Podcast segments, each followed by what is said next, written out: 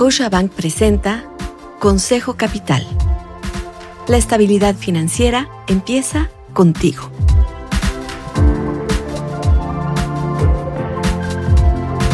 Hola, soy Susana Sáenz y quiero darte la bienvenida a Consejo Capital.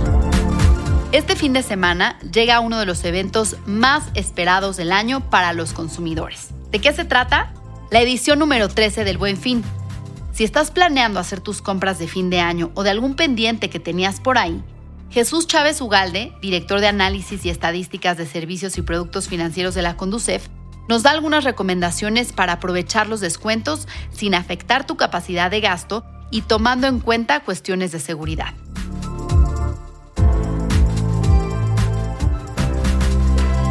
Una conversación con expertos para alcanzar tus metas. El Buen Fin es un evento que, como cada año, tiene el objetivo de apoyar la economía familiar, incentivar la actividad del mercado interno e incrementar el comercio formal, además de garantizar el respeto a los derechos del consumidor. Tan solo el año pasado, este evento dejó una derrama económica de 134 mil millones de pesos. En la Ciudad de México, las ventas generadas fueron de 41.644 millones de pesos. Esto quiere decir 4.1% más de lo estimado y 7.03% más que en 2021 con lo que se superó la expectativa.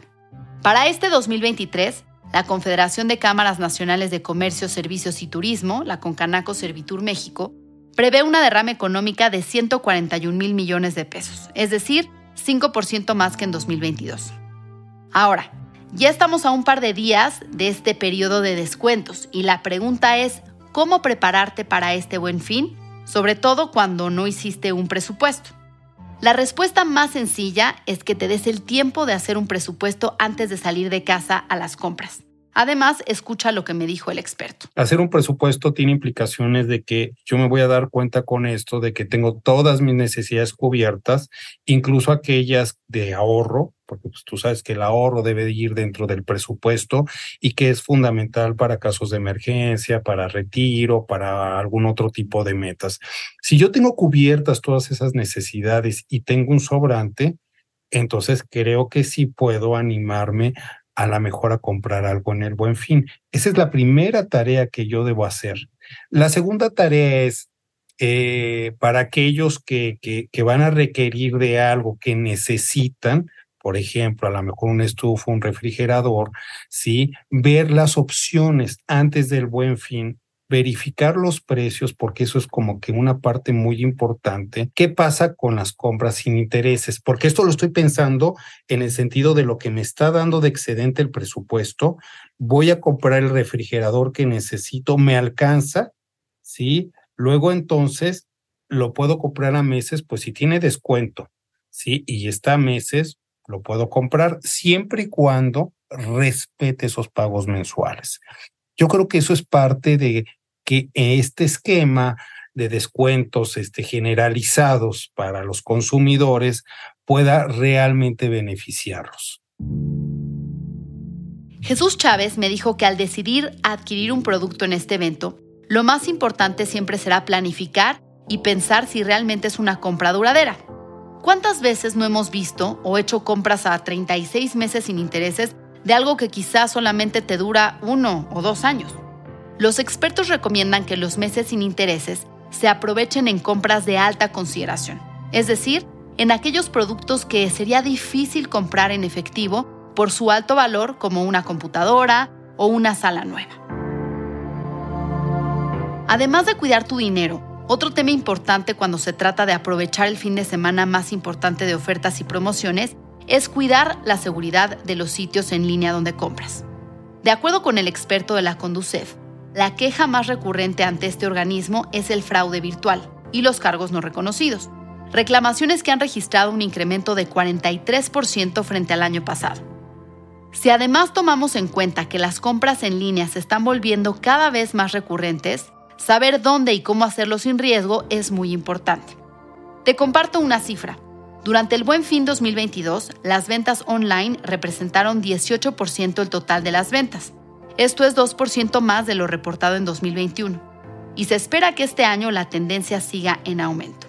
Entonces, ¿cómo nos cuidamos de comprar en línea de manera segura? Escucha estas recomendaciones. Si yo quiero seguridad, hagámoslo dentro de la página, veamos qué empresas están participando y hasta entonces yo haga la compra. Y te voy a decir por qué, porque efectivamente durante esta temporada eh, la delincuencia, ¿qué es lo que hace? Me manda una serie de links con ofertas a un SMS, a mi WhatsApp, a mis redes sociales, a mi email, ¿sí? Ofreciéndome un producto muy barato, supuestamente bajo la bandera del buen fin. Entonces, bueno, pues yo la abro, veo el producto, me interesa el producto, trae una liga que me va a llevar a una página apócrifa, ¿sí? A una página clonada.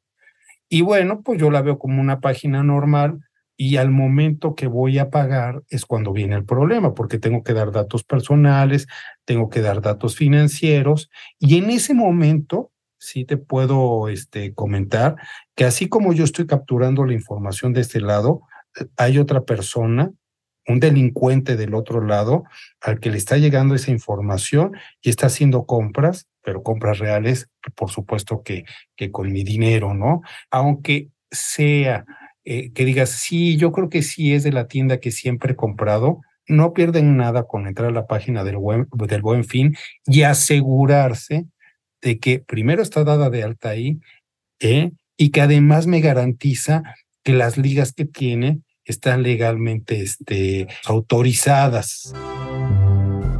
Entonces, hagamos un resumen de toda la información que ya tienes.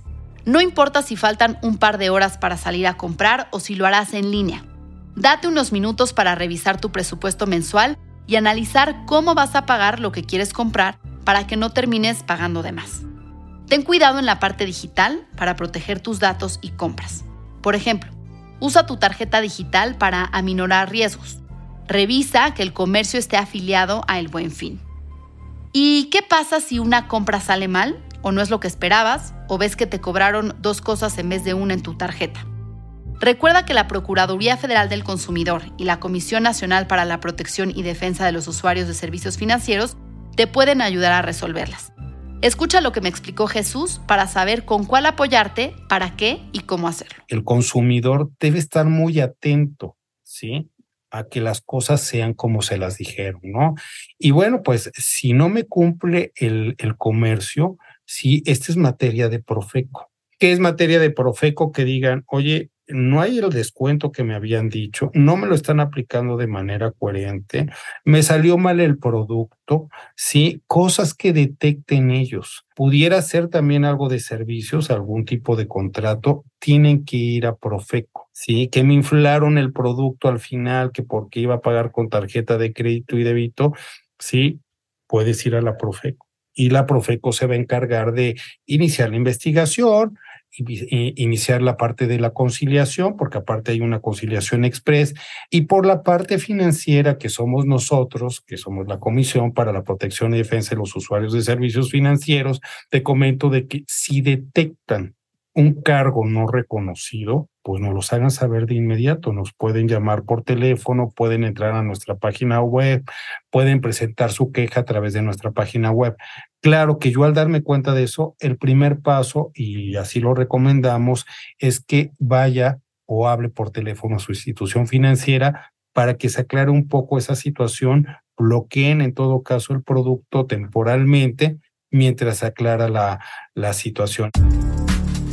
Como escuchaste, todos los organismos involucrados en el buen fin ofrecen herramientas que garantizan tu seguridad como consumidor. Desde el portal oficial, en el que podrás encontrar un listado de las empresas participantes, hasta las barreras de seguridad que proveen las instituciones financieras. Así que si quieres aprovechar la temporada de promociones, recuerda que comprar de manera informada y planificada te ayudará a sacar el máximo provecho sin endeudarte más allá de tu capacidad de pago ni caer en manos de ciberdelincuentes. El dato de la agenda financiera que impacta tu estrategia. Esta semana se publica el índice del sector manufacturero del Banco de la Fed de Filadelfia del mes de noviembre. En octubre, la desaceleración de la actividad del sector fabril en la región del Atlántico Medio de Estados Unidos se atenuó un poco de una lectura de menos 13.5 en septiembre a menos 9% en octubre. Recordemos que este indicador es relevante porque muestra la salud del sector manufacturero en esa zona. Gracias por acompañarme en este podcast en el que platico con expertos que resuelven tus dudas para incrementar tu patrimonio y alcanzar el éxito financiero. Te invito a dejar un comentario y suscribirte en la plataforma de tu elección. Soy Susana Sáenz y te espero la siguiente semana. Scotiabank presentó Consejo Capital. Para más información sobre este y otros temas, encuéntranos en YouTube, Twitter, Facebook e Instagram como arroba Scotiabank MX.